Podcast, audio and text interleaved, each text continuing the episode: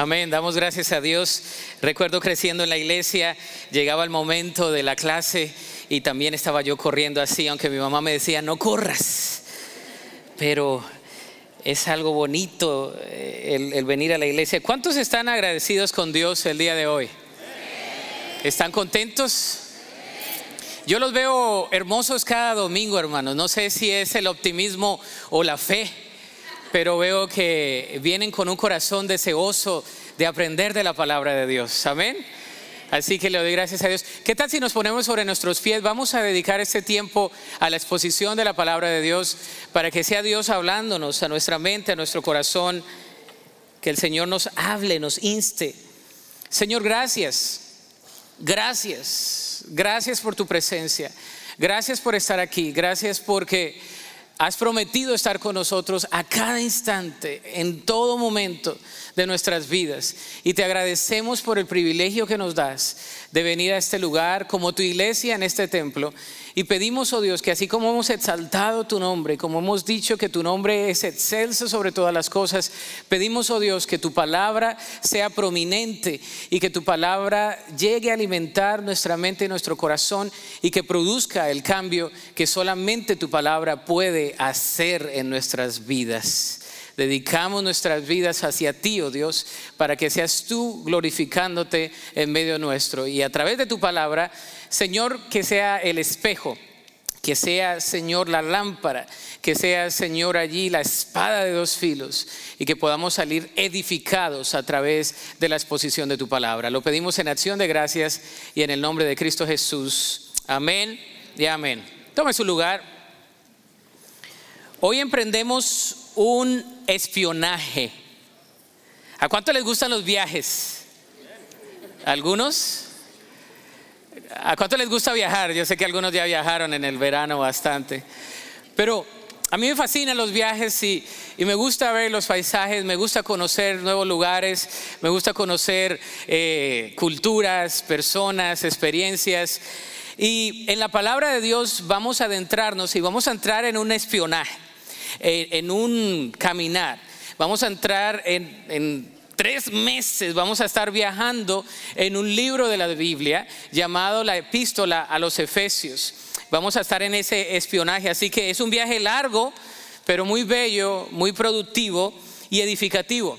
Vamos a emprender este viaje tiempo atrás, alrededor del año 53 después de Cristo, donde el apóstol Pablo por, primer, por primera vez comenzó a compartir a ese sector en su ministerio público. Cuando inició primeramente a ministrar a Éfeso, ¿verdad? A esa área de Éfeso, lo vemos en Hechos capítulo 18 y 19. No se quedó ahí. Sin embargo, después regresó y estuvo con ellos como unos dos años y evangelizó toda esa área. Imagínense, toda esa área, esa área le daba culto a la diosa Diana eran totalmente politeístas y era una región fuerte de idolatría. Sin embargo, el apóstol Pablo y sus discípulos compartieron el mensaje de la buena noticia, de la gracia de Dios. Y, es ahí donde ese mensaje llega a la iglesia de Éfeso, a, a los lugares circunvecinos, y muchos años después, en la revelación del Espíritu Santo, nos llega a nosotros el día de hoy. Amén. ¿Cuántos están listos para el viaje? Ahora, no me dejen solo en el viaje.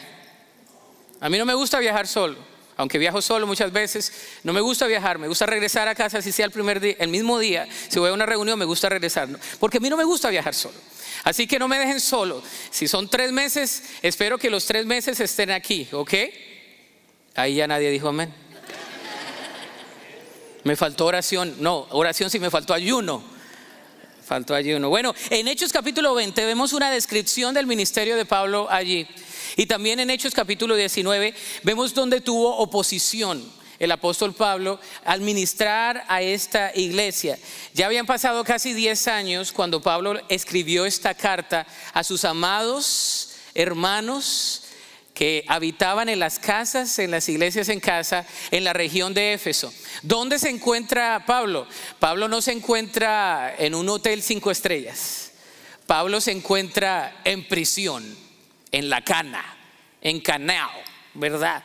Ahí está Pablo, no está en el lugar más lujoso, sin embargo Pablo tiene un querer con la iglesia y comienza a escribir, inspirado por el Espíritu Santo, unas cartas a diferentes iglesias.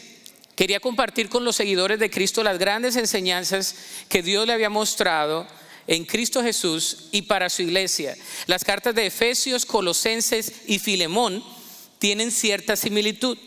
Por ejemplo, Onésimo, un esclavo, que había huido de Filemón su amo, vivía en Colosas. Estando en, Roma, Onésimo se convierte al Evangelio, la gracia de Dios lo rescata y es allí donde Onésimo recibe a Cristo y sale Onésimo de la cárcel, se regresa a su amo, pero ya va transformado por el poder de Dios.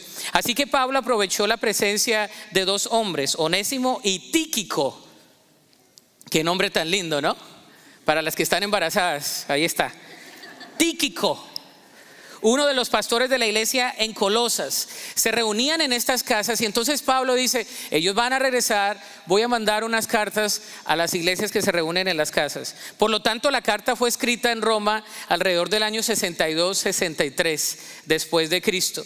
Aunque el proceso de Pablo no termina allí, las cartas siguen por la revelación del Espíritu Santo hablándonos a cada uno de nosotros. Es bajo ese contexto que el día de hoy vamos a iniciar este espionaje por Efesios, llamado, esta serie de sermones le hemos llamado llamados irresponsables, y vamos a estar ahí. Y el día de hoy vamos a ver una cápsula de ello en los primeros 14 versículos de Efesios, y le hemos titulado a este mensaje, escogidos en él escogidos en Él. Lleve su atención ahí a la epístola de los Efesios, capítulo 1, los primeros 14 versículos, van a estar ahí en la pantalla y les voy a dar lectura. Dice así la palabra de Dios. Yo, Pablo, elegido por la voluntad de Dios para ser apóstol de Cristo Jesús, escribo esta carta al pueblo santo de Dios en Éfeso. Fieles que seguidores de Cristo Jesús. Que Dios nuestro Padre y el Señor Jesucristo les den gracia y paz. Toda la alabanza sea para Dios, el Padre de nuestro Señor Jesucristo, quien nos ha bendecido con toda clase de bendiciones espirituales en los lugares celestiales, porque estamos unidos a Cristo. Incluso antes de haber hecho el mundo, Dios nos amó y nos eligió en Cristo para que seamos santos e intachables a sus ojos. Dios decidió de antemano adoptarnos como miembros de su familia al acercarnos a sí mismo por medio de Jesucristo. Esto es precisamente lo que él quería hacer y le dio qué? Gran gusto hacerlo. De manera que alabamos a Dios por la abundante gracia que derramó sobre nosotros, los que pertenecemos a su Hijo amado. Dios es tan rico y gracia y bondad que compró nuestra, nuestra libertad con la sangre de su Hijo y perdonó que nuestros pecados. Él desbordó su bondad y sobre nosotros junto con toda la sabiduría y el entendimiento. Ahora Dios nos ha dado a conocer su misterioso plan acerca de Cristo, un plan ideado para cumplir el buen propósito de Dios. Y el plan es el siguiente. A su debido tiempo Dios reunirá todas las cosas y las pondrá bajo la autoridad de Cristo y todas las cosas que están en el cielo y también las que están en la tierra. Es más, dado que estamos unidos a Cristo, hemos recibido una herencia de parte de quién? De Dios, porque Él nos eligió de antemano y hace que todas las cosas resulten de acuerdo con su plan. El propósito de Dios fue que nosotros los judíos, que fuimos los primeros en confiar en Cristo, diéramos gloria y alabanza a Dios. Y ahora ustedes, los gentiles, también han oído la verdad, la buena noticia de que Dios los salva. Además, cuando creyeron en Cristo, Dios identificó como suyos a ustedes al darles el Espíritu Santo, el cual había prometido tiempo atrás. El Espíritu es la garantía que tenemos de parte de Dios de que nos dará herencia que nos prometió y que nos ha comprado para que seamos su pueblo Dios hizo esto para que nosotros le diéramos gloria y alabanza. Amén. Si se le hizo largo es porque usted no lee la Biblia durante la semana. Y le digo, me gusta leer la palabra de Dios porque la palabra de Dios tiene poder. Y vamos a desglosarlo. No sé quién trajo sus cubiertos, quién trajo su cucharita, su tenedor, pero vamos a desglosar estos versículos en los próximos minutos y vamos a hablar de estar escogidos en Él. ¿Qué nos enseña este pasaje? Bueno, vamos a desglosarlo. Lo primero que vemos es que somos escogidos por gracia.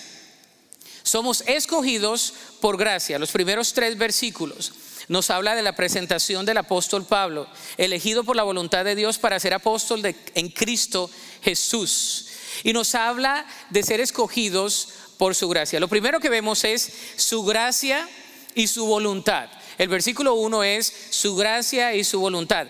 Pablo como enviado de Dios y como apóstol reconoce que ha sido elegido solo por la gracia de Dios. Él reconoce que solo por la gracia divina, divina puede ejercer ese llamamiento espiritual.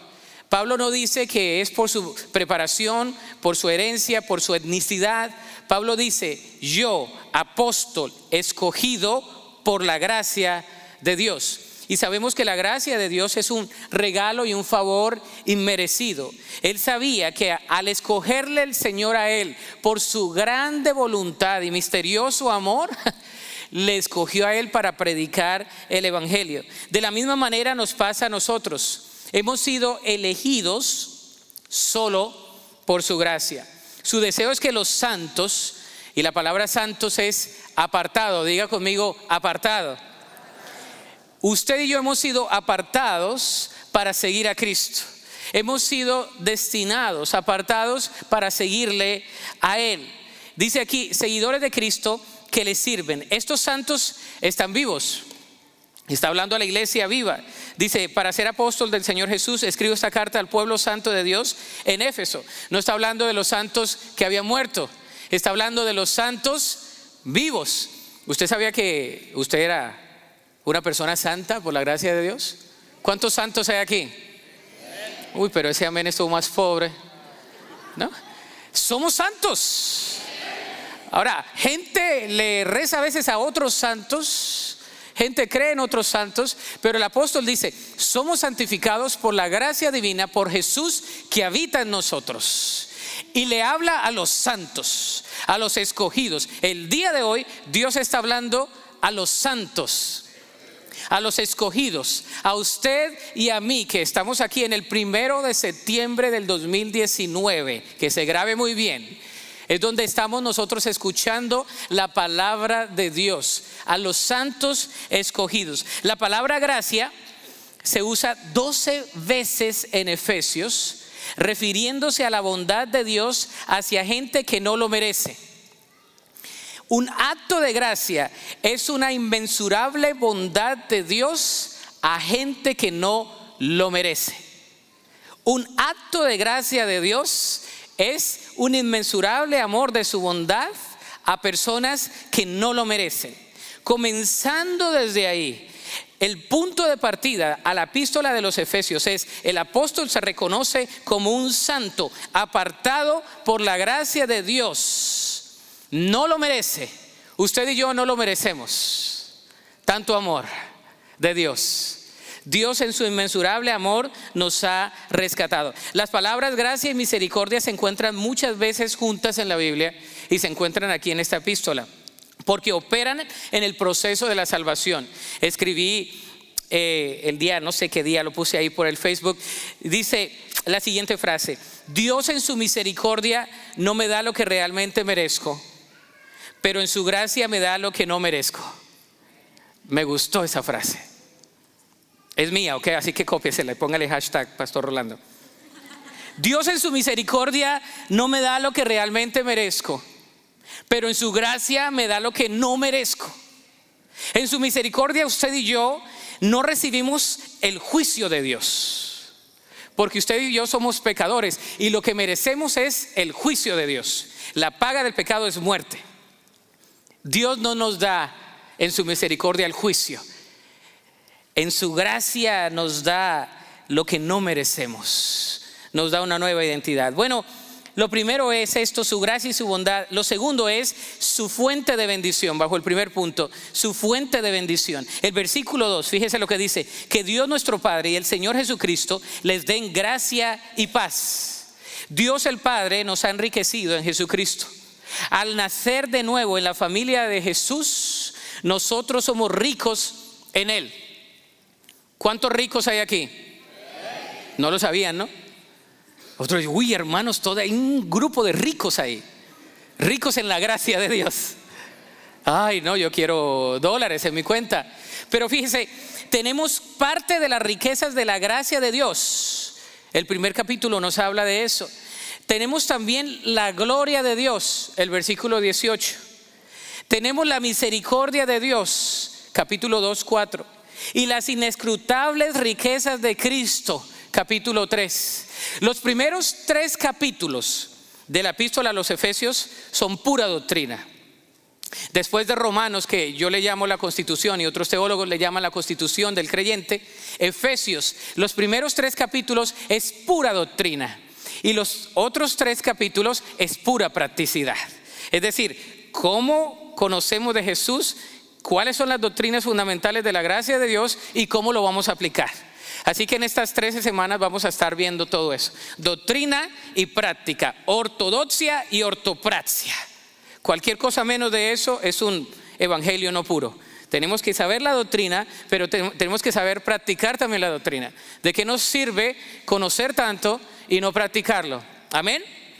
Así que somos recipientes de la riqueza de la gracia de Dios, de la gloria de Dios, de la misericordia de Dios y de las inescrutables riquezas de Cristo. Nuestro Padre Celestial no es pobre. Y no estoy hablando de la teología de la prosperidad. Nuestro Padre Celestial no es pobre. No tenemos un Dios que carece de poder. No tenemos un Dios que carece de riquezas. Nuestro Dios es rico. Uy, necesitamos orar más. Nuestro Dios es rico. Su riqueza, en su gracia, en su bondad, en su amor, es inescrutable. La palabra de Dios lo dice. Paul Getty es reconocido como uno de los hombres más ricos del mundo. Su capital está valorado como unos 1.350 millones de dólares. Sin embargo, yo le puedo decir a usted, hermano, que el ingreso semanal de algunos de los jeques del petróleo y en la cuenta de este hombre no se compara con las riquezas espirituales que usted y yo tenemos en la gracia de Dios. Usted y yo somos ricos espiritualmente hablando porque Cristo nos ha hecho ricos. Y lo vamos a desglosar en estas semanas. ¿Por qué? Fíjese, el versículo 3, su esfera de bendición. Su, su fuente de bendición es Jesús y la esfera de bendición. El versículo 3 dice, toda la alabanza sea para Dios, el Padre de nuestro Señor Jesucristo, quien nos ha bendecido con toda clase de bendiciones espirituales en los lugares celestiales, porque estamos unidos a Cristo. Y tengo algunas preguntas básicas. ¿Qué hizo Jesús? Nos bendijo. Léalo conmigo. ¿Qué hizo Jesús? Nos bendijo. ¿Dónde? En los lugares celestiales. El apóstol está diciendo, ¿quién nos bendijo? Jesús.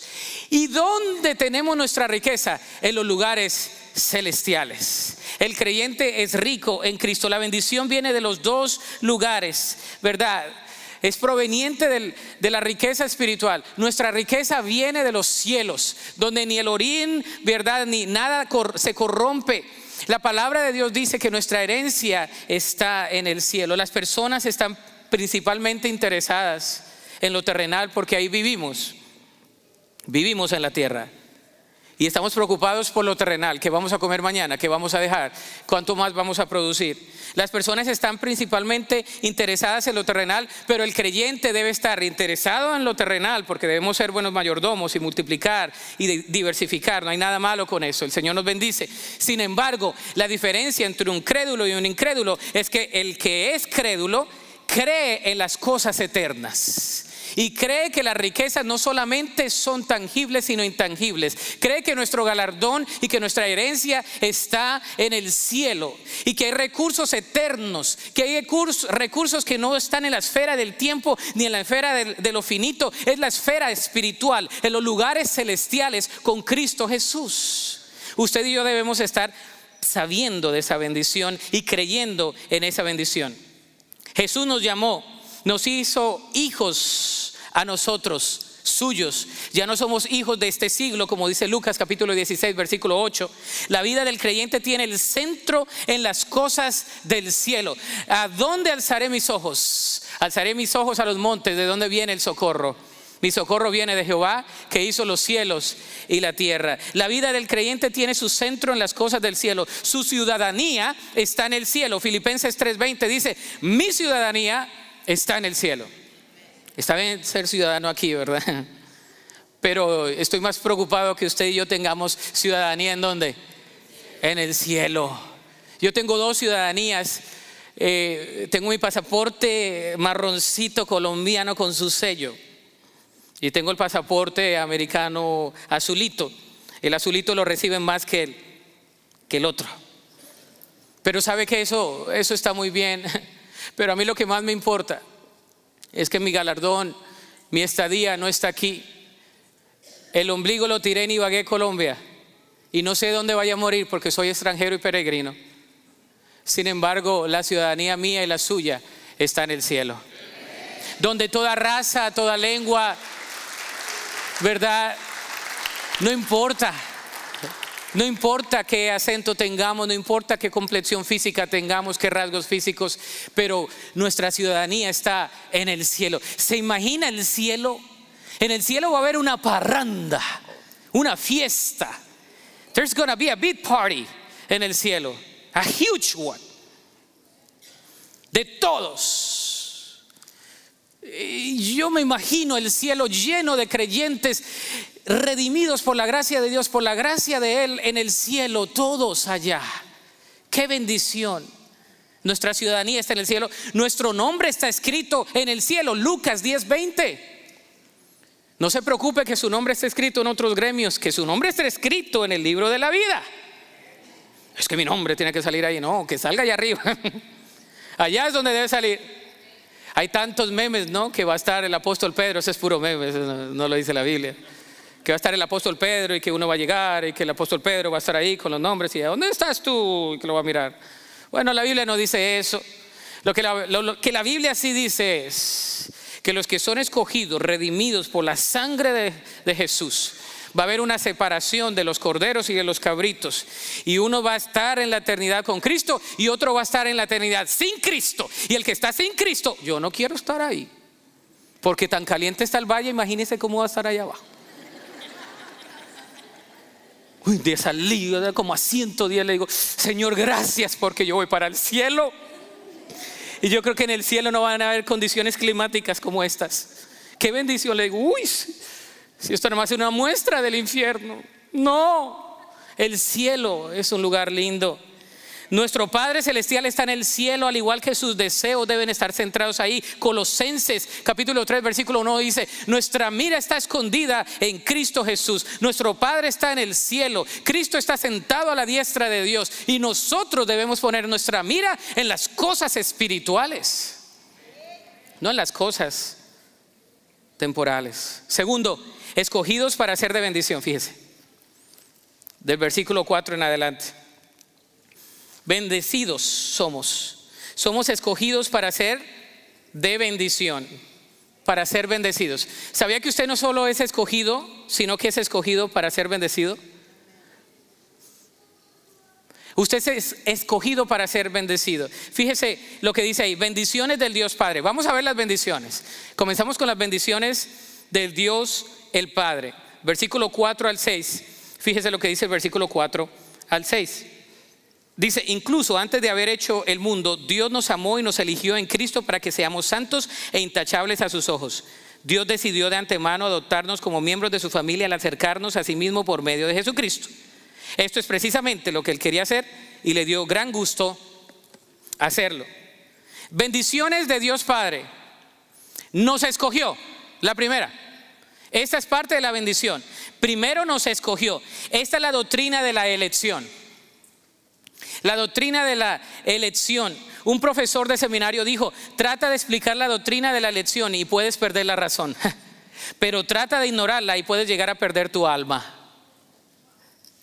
La salvación comienza con Dios y no con el hombre. Juan 15, 16 dice, no me elegisteis vosotros a mí, sino que yo os elegí a vosotros. Dios en su amor busca al pecador, como lo dice Lucas. El pecador en sí no busca a Dios. Romanos capítulo 3. Nosotros no buscamos a Dios. Dios busca al pecador. Dios nos eligió con un propósito para ser manchos, ¿qué dice aquí? Perdón, santos y sin mancha. Ya hice manchos yo. Ya creé una palabra, monchos, manchos, menchos. yo manché tú manchaste. Nos eligió con un propósito para ser santos y sin qué? ¿Para qué nos eligió Dios? Para ser santos y sin mancha.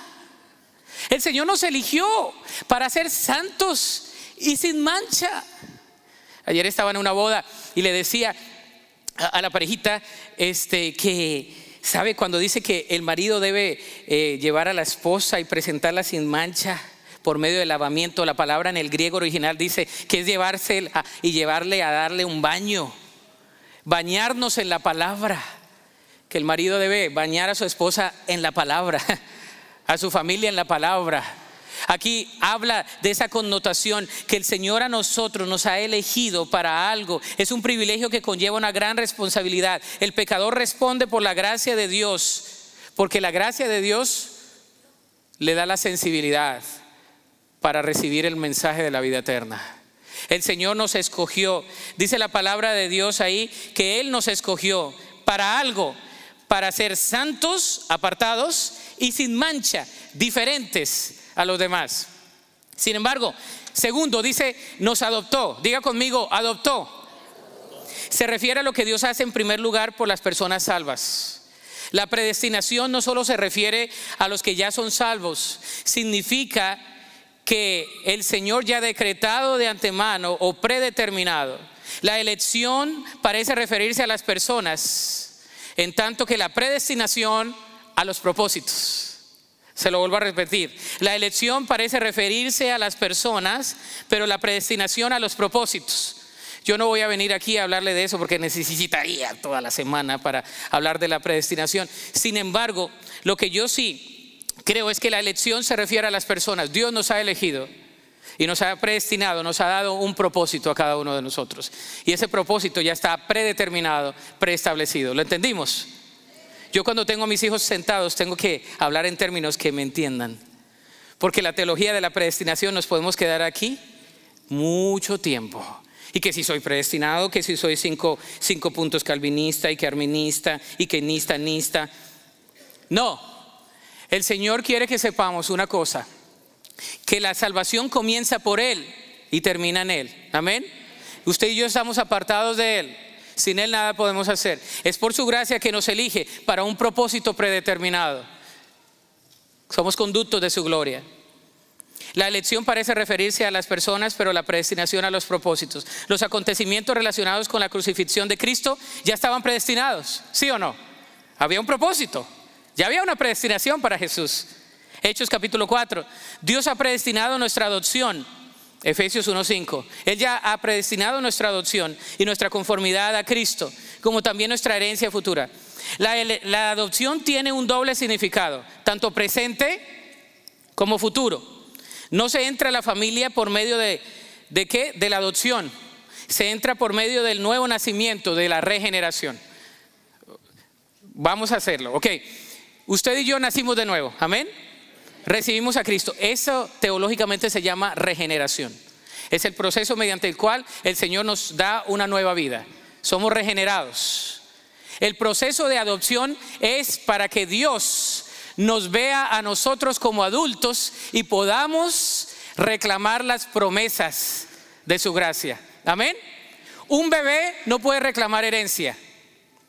¿Cuántos bebés reclaman herencia? Están en la corte, yo quiero la, la herencia de mi papá. No, entonces, se entra al cielo a través de la regeneración y somos adoptados en el momento que usted y yo recibimos a Cristo, no solamente somos regenerados, sino que la adopción viene, eres parte de la familia y como parte de la familia tienes una herencia y tienes recursos y tienes cosas que yo te doy como parte de mi familia. No esperes a tener 18 años, ahora mismo por la gracia divina eres bendecido por Cristo. Amén. No te tienes que esperar a llegar a los 18 para poder reclamar una herencia. En Cristo no, somos adoptados y posicionalmente ya somos santificados, justificados. Y el Señor sigue haciendo una obra en nosotros. Nuestra riqueza espiritual a fin de que podamos de inmediato reclamar nuestra herencia y disfrutar de nuestra riqueza espiritual. Legalmente, un bebé no puede reclamar la herencia. Gálatas lo, lo dice ahí, capítulo 4, versículo 1 al 7. Pero un adulto sí y debe hacerlo. En el aspecto grego-romano, la adopción se encuentra ahí, en esta cultura, donde todos los privilegios que tenía un nacido, los tenía también un adoptado. Usted y yo tenemos los privilegios de hijos de Dios. ¿No se alegra? Mi papá es rico en el cielo, porque el de la tierra no me salió rico. Es pastor y mm, pues, pastores nunca vamos a lucrar. Siempre el Señor nos va a cuidar. Entonces aquí no hay mucha herencia, ¿verdad? Pero en el cielo hay mucha herencia. ¿Usted tiene herencia? Tiene una herencia grande que no ha reclamado. Quizás no la reclame, esa es su culpa. Tercero, Él nos ha aceptado. Versículo 6 dice que nos ha hecho aceptos. ¿Podemos hacernos aceptables? No. Por nosotros mismos no nos podemos ser aceptables delante de Dios. Él nos ha aceptado. Por su gracia nos hace aceptos en Cristo. Somos congraciados.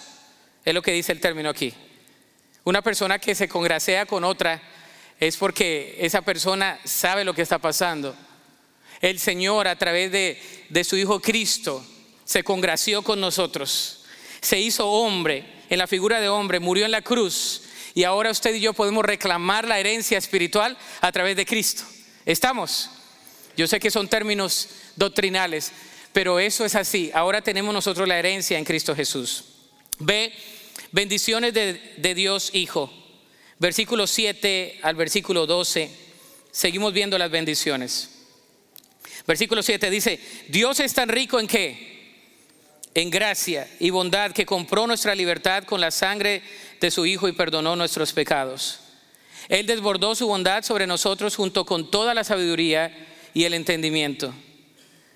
Mis amados hermanos, Él en su gracia lo ha hecho. ¿Qué ha hecho Dios Padre? ¿Qué ha hecho Dios Hijo? La palabra de Dios nos es explícita aquí y nos habla de eso. Fíjese, fíjese lo que tenemos aquí. Versículo, ¿en qué versículo vamos?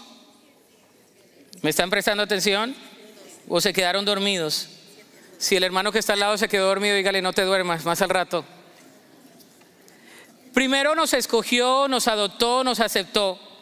Bendiciones del Dios Hijo, nos redimió. Versículo 7 dice lo siguiente que lo acabamos de leer, Dios es tan rico en gracia y bondad que compró nuestra libertad con la sangre de su Hijo y nos perdonó todos nuestros pecados. ¿Cuántos pecados?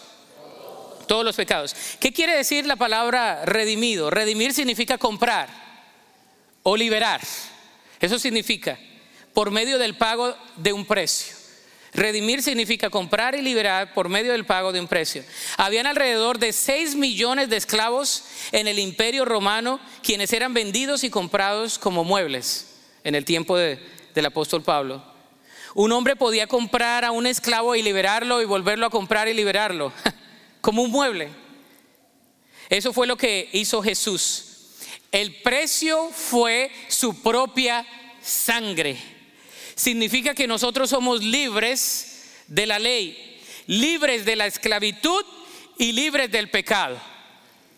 Libres de la esclavitud, libres del pecado y libres de la ley. El Señor hizo eso en la cruz del Calvario por nosotros. Nos libertó. Si fuéramos esclavos seríamos pobres, pero como sus hijos somos ricos. El esclavo nada más está a expensas de lo que le diga su amo. Pero usted y yo, nuestro amo no es el pecado, nuestro amo no es la ley, nuestro amo no es Satanás, nuestro amo no es el mundo, nuestro amo se llama Cristo. Y si Cristo me libertó, yo le sirvo a Cristo. Amén. Mi, cuerpo ya no le sirve al pecado, mi mente ya no le sirve al pecado, nada le sirve al pecado, ahora soy de Cristo.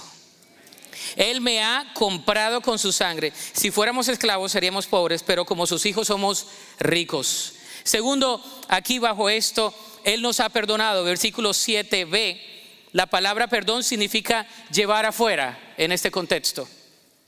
Esto nos recuerda el ritual de la expiación en el pueblo de Israel en Levítico capítulo 16. ¿Sabe? El sacerdote mataba a uno de los dos machos cabríos y esparcía su sangre ante Dios y el propiciatorio.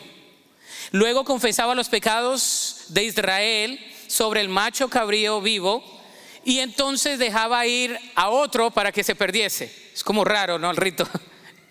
El punto es que uno lo mataba, se vertía la sangre, se pedía perdón por Israel y el otro que lo tenía ahí preso lo dejaba ir libre, porque ya había habido un pago de la afrenta del pecado. Jesús fue el pago totalmente. La sangre fue vertida y nosotros somos el macho cabrío que salió libre. Nosotros somos los que no tenemos que estar en esclavitud ya, porque ya no hay judío, no hay griego, no hay colombiano, no hay mexicano, no hay estadounidense. Ahora todos somos uno en Cristo Jesús. Ahora no tenemos que estar sujetos a la ley del pecado, ahora estamos sujetos a la ley de Cristo. Pero la ley de Cristo es liberadora, porque es por su gracia que podemos vivir. ¿No se alegra usted de que ya no es esclavo del pecado? Me fascina un canto que dice que ya no soy un esclavo del temor, soy un hijo de Dios. soy un hijo de Dios y como hijo de Dios, Él es mi Padre, yo soy su hijo. Y donde quiera que yo voy, yo soy un hijo de Dios. Usted no es un huérfano, usted es un hijo de Dios. Amén. Usted es un hijo, una hija de Dios y por la gracia de Dios, a donde usted se pare, usted tiene herencia espiritual, usted tiene autoridad espiritual, usted tiene galardones espirituales, usted nunca está solo o sola, usted siempre tiene la palabra de Cristo, el Espíritu Santo, tiene ángeles alrededor suyo, usted tiene mucho en Cristo Jesús. Hay creyentes que viven como huérfanos. ¿No ha visto? Creyentes que viven como huérfanos que no tienen identidad. ¿Sabe? Usted y yo tenemos a, a nuestro Padre Celestial. Él nos ha amado tanto y tenemos autoridad en Cristo Jesús. Él dice que nos ha perdonado. Ninguna acusación escrita se levanta contra nosotros porque nuestros pecados han sido quitados, borrados. El pecado ha empobrecido a la raza humana, pero la gracia de Dios ha enriquecido al creyente. Por su gracia somos salvos por medio de la fe, dice la palabra de Dios. También dice que Él nos ha revelado la voluntad de Dios. Hmm. Nos reveló la, la voluntad de Dios. El versículo 8 al 10 nos habla de eso. Dice aquí, me gusta leerlo de aquí, de esta Biblia impresa. Dice, Él desbordó su bondad sobre nosotros junto con toda la sabiduría y el entendimiento. Ahora Dios nos ha dado a conocer su misterioso plan acerca de Cristo, un plan ideado para cumplir el buen propósito de Dios para con nosotros. La palabra misterio no trata de un sentir misterioso. Cuando leímos, leemos la palabra, ah, es un misterio, es algo misterioso. Y hay que ponerle la música, tan, tan, tan, tan, misterio. No, no. Aquí no habla de esa connotación. Significa un secreto sagrado, antes oculto, pero ahora revelado al pueblo de Dios a través de Jesús un secreto sagrado. El Mesías venía, pero vino, murió, resucitó y nos espera en el cielo. Ese era el misterio, pero ya fue revelado. Ya tenemos un camino al cielo que se llama Cristo Jesús. Como parte de su familia, los seguidores de Jesús tenemos parte en el misterio de Dios. Y un día todas las cosas en Cristo Jesús van a ser nuevas. Desde que el pecado entró, todas las cosas anduvieron mal. Primero, fue separando al hombre de Dios, ¿no? Caín mató a Abel, después la gente trató de mantener cierta unidad y vemos la torre de Babel que les dio en la torre. Pero Dios también castigó y esparció a la raza humana por todo el mundo con diferentes lenguajes. Dios llamó a Abraham, estableció una nación diferente, una diferencia entre el judío y el, y el gentil, y el, el plan de Dios iba a venir a través del Mesías por esa nación. Sin embargo, el pueblo de Israel fue totalmente, muchas veces infiel. Y no fue suficiente lo que ellos hicieron. Y vino el Mesías y rompió con la esclavitud de los judíos y de los gentiles. Y ahora tenemos libre acceso a la gracia de Dios. Amén. Le resumí el Antiguo Testamento. No le ahorré la lectura porque lo tiene que leer. El pecado todo lo dispersa, pero Cristo reunirá todo en la culminación de los tiempos. Es lo que dice aquí. Lo que el pecado hizo, Cristo, por su gracia y en su sacrificio y en su segunda venida, va a restaurar todo. Mientras tanto, estamos en ese proceso de salvación usted y yo. Amén. Y usted y yo tenemos parte de ese misterio, es lo que dice el apóstol. Usted y yo tenemos parte de ese misterio. Por eso cuando casamos a las parejitas, les decimos en, en, Efesios donde dice, y este es un misterio, Cristo y la iglesia, es un misterio, es un misterio, claro que sí, pero es plan de Dios. El plan de Dios que es, Cristo quien dio su vida por la iglesia. Él nos ha dado entonces a nosotros, hermanos, nos ha dado el revelo de su voluntad. Nos mostró a Cristo Jesús. ¿Cuántos tienen a Cristo en su corazón? También dice que nos ha dado una herencia. Versículo 11 dice, la traducción podría ser, en Él mismo fuimos hechos herencia. En Cristo tenemos una maravillosa herencia. Primera de Pedro nos habla de eso. Y en Cristo somos una herencia. Tenemos herencia y somos herencia. Tenemos galardones espirituales, pero Jesús mismo nos compró a nosotros. Y somos herencia en Él. ¿Sabía usted? Somos parte de la herencia que Él mismo hizo. Somos valiosos para Él. Debemos pensar en el precio que Él pagó para comprarnos y hacernos parte de su herencia. Dios, Hijo, nos dio el mejor regalo a nosotros, pero también le dio el mejor regalo a su Padre, usted y yo. Somos redimidos por Él. Amén.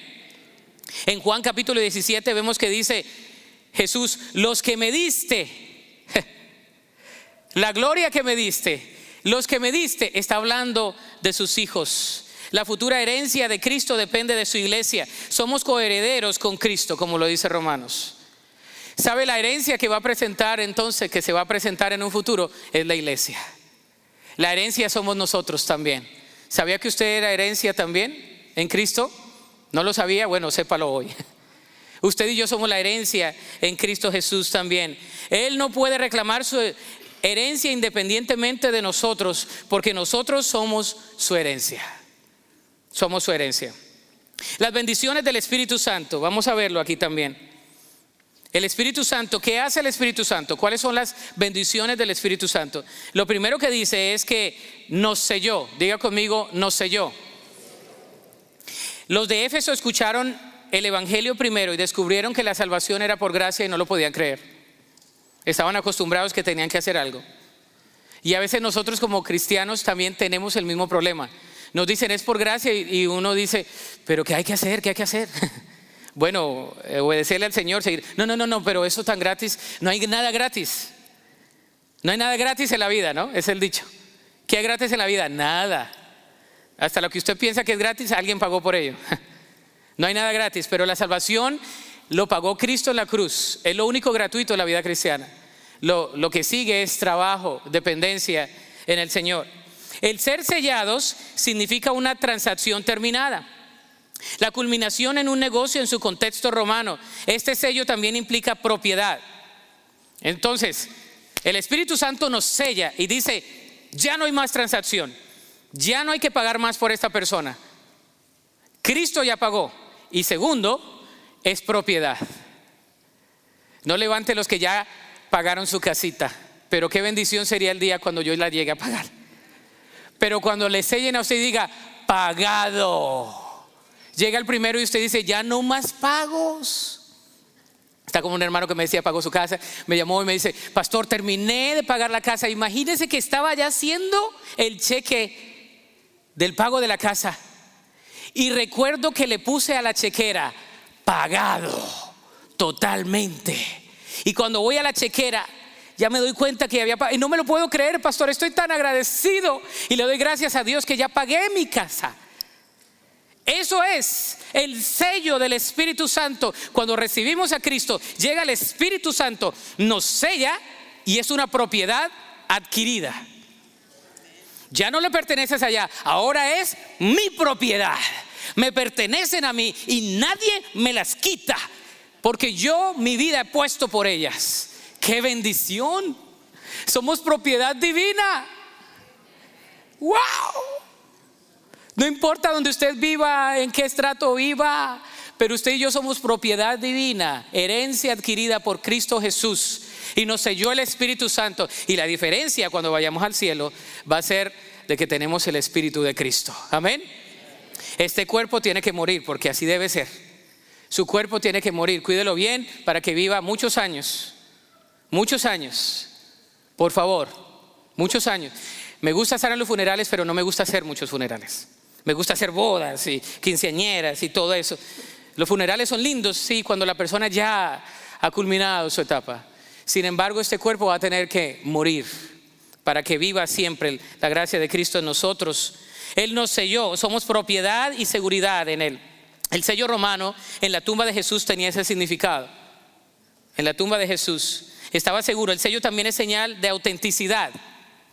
Un sello es auténtico. No sé si en sus países, pero en mi país imitan todo bolsas Gucci, Rolex, de todo, ¿no? Nike. Pero puedes ver lo que es original y lo que es auténtico. Y usualmente muchas veces es por un sello. Las gorras, los sellos, muchas cosas. Usted y yo no somos cristianos no auténticos. Tenemos el sello del Espíritu Santo. Amén. Esa es la diferencia. Si usted no tiene el Espíritu Santo, entonces no tiene la vida y no es auténtico. Entonces vino y calentó banca toda su vida y no recibió a Cristo. Pero si usted es de Cristo, usted tiene el sello, usted es propiedad adquirida, usted tiene autoridad, usted no le pertenece a nadie más y usted es parte de la herencia. Él también nos ha dado las arras, versículo 14 dice, en los tiempos de Pablo esta palabra es fascinante, significaba la fianza que garantizaba, garantizaba la compra final de alguna mercadería o propiedad. El Espíritu Santo es el primer depósito de Dios para garantizarles a sus hijos que Él terminará la obra. Es decir, el Espíritu Santo es la garantía.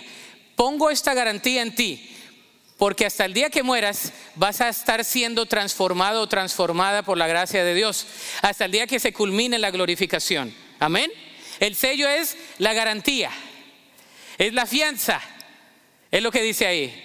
El sello es la fianza.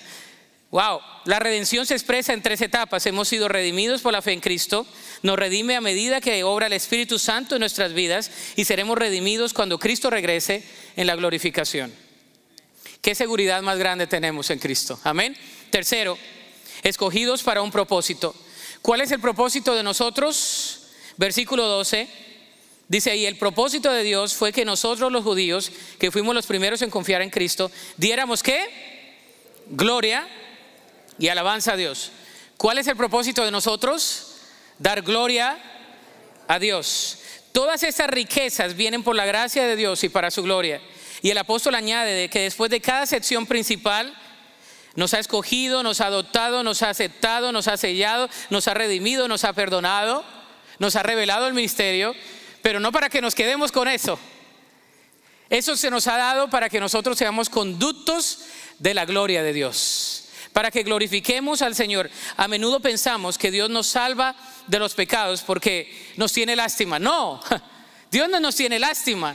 Dios nos salva de los pecados para rescatarnos del juicio eterno, lo cual es verdad. Sin embargo, su mayor propósito es que Él sea glorificado a través de nosotros. El mayor propósito de Dios no es rescatarnos del pecado, es que Él sea glorificado en nuestra vida. Que usted y yo podamos glorificar a Dios, que antes éramos y ahora somos diferentes, que antes pensábamos y ahora pensamos diferente, que antes no teníamos y ahora tenemos riquezas espirituales, que antes estábamos enfermos en nuestros delitos y pecados, pero ahora tenemos a Cristo, que antes éramos esclavos, ahora somos libres en Cristo Jesús y somos conducto de la gloria de Dios.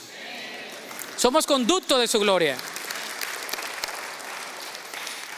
Vamos a darle la gloria a Cristo. Con todo lo que tenemos, todas las riquezas. Pero también vamos a compartir el Evangelio. El versículo 13 nos habla de eso. Nos habla de que somos conductos de la gloria de Dios, pero también de que vamos a compartir el Evangelio. Fíjese lo que dice el versículo 13. Dice, y ahora ustedes los gentiles también no han oído, han oído la verdad, la buena noticia de que Dios salva. La buena noticia. Tenemos que compartir la buena noticia. No somos salvos, no somos bendecidos, no somos ricos para quedarnos con las riquezas, para quedarnos con las bendiciones. Somos salvos, somos bendecidos, somos redimidos, todas las que ya enumeramos, para darle gloria a Dios y para compartir con otros. Para compartir con otros la riqueza. No para quedarnos con eso, porque el que es bendecido debe bendecir a otras personas. Compartir el Evangelio. La aplicación es la siguiente. Recibe la gracia de Dios. Recibe la gracia de Dios. ¿Qué te impide recibir y experimentar la gracia de Dios? ¿Qué te impide hoy? ¿Tu pecado? Si Cristo ya lo pagó. ¿Tu terquedad? Han habido muchos tercos que el Señor ha transformado. ¿Tu enfermedad? El Señor sana. ¿Tu pasado? El Señor lo perdona. ¿Qué te impide recibir la gracia de Dios hoy? Segundo, reconoce todas las bendiciones y la identidad que tienes como hijo o hija de Dios. Reconoce todas las bendiciones y la identidad que tienes como hijo o hija de Dios. Cuenta las bendiciones. Vuelve a leer Efesios 1 del 1 al 14 y comienza a enumerar las bendiciones de Dios. Cuando tienes un espíritu crítico, cuando se te olvide ser agradecido, cuenta las bendiciones de Dios. Comienza a contar las bendiciones de Dios. Gracias te doy, Dios, por todas tus bendiciones. Gracias por tu misericordia. Gracias por tu bondad. Gracias por tu fidelidad. Gracias por la paz que sobrepasa todo entendimiento. Gracias por la sabiduría que me das cuando no, no puedo eh, ejercer mi propia sabiduría. Gracias, Señor, por la provisión que me das. Somos bendecidos para bendecir. Reconoce las bendiciones de Dios. ¿Puedes enumerar las bendiciones que Dios te ha dado? Enuméralas. Haz ese ejercicio esta semana. Ahí está la tarea. Tercero, acepta el propósito de Dios para ti. Acepta el propósito de Dios para ti. ¿Cuál es el propósito? Que le glorifiquemos y que compartamos de Él. Y todo lo que tú tienes, tus talentos, tus dones, tus recursos, todo lo que tienes es para darle gloria a Dios. Amén. Es para darle gloria a Dios.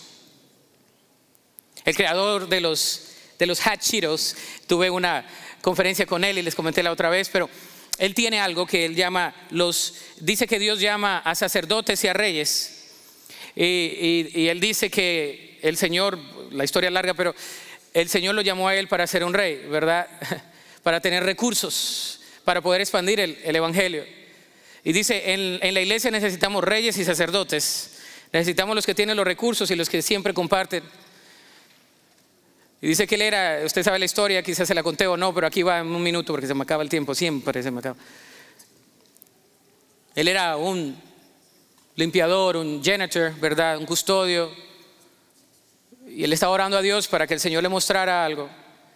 Y como a los mexicanos les gusta el chile, y trabajaba con los chiros. Y un día se fue a la casa, se sentó, pasaba el carrito de paletitas para su hijo, no tenía con qué comprarle. Dice, Señor, dame algo. Dice que el Señor le puso en su mente que pusiera chiros, ¿verdad? Los chetos en una bolsita y que le echara salsita. Yummy. El colombiano ya come salsa. Y entonces fue para allá y hizo acá y allá. Y no le prestaron atención hasta que el Señor le dio gracia y, y sí fue, hizo la presentación. Es bien descriptivo. Y desde ahí en adelante el Señor lo bendijo y ahora ya es uno de los vicepresidentes de PepsiCo. Y él va alrededor de la nación y él comienza a decir, Dios te puede llamar a ser un rey o te puede llamar a ser un sacerdote, pero a los dos lo necesitamos, porque eres bendecido para bendecir. Si tú tienes bendición, no es para que la acumules, es para que tú la, la, compartas, para la extensión del reino. Acepta el propósito de Dios. ¿Cómo puedes glorificar más a Dios en tu vida? Y por último, comparte la bendición que has recibido de Dios. ¿Cómo puedes compartir a otros sus muchas bendiciones. Yo soy bendecido. Tú también lo eres. Ponte sobre tus pies. Tenemos la cena de Dios hoy. Le voy a pedir a los sugieres y a los diáconos que pasen al frente. Sabes, es un tiempo especial, la cena del Señor. Este va a ser el llamamiento el día de hoy. Es un llamamiento por gracia. No hay nada que podamos hacer para añadirle a la gracia de Dios. Cada, cada vez que leo este pasaje, se me hace la piel, dicen ustedes, chinita, ¿no? Porque digo, soy tan, tan inmerecedor de tanto amor. Gracias Dios. Inclina tu rostro en esta tarde. Y si no conoces a Cristo, hoy hay una oportunidad para que lo hagas.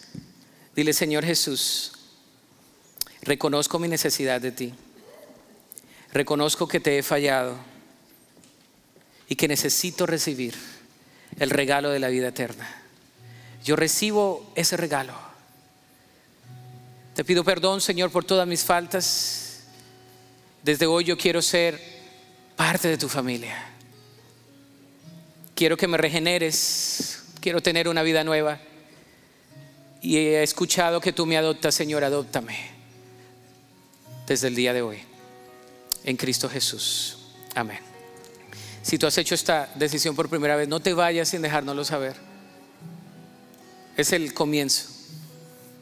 Pero voy a hablarle a todos los que ya hemos sido redimidos, rescatados y que estamos en casa. Mientras repartimos los elementos, vayan repartiendo los elementos.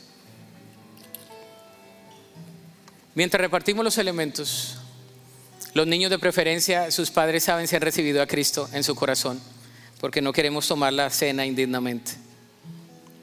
El único requerimiento es haber recibido a Cristo.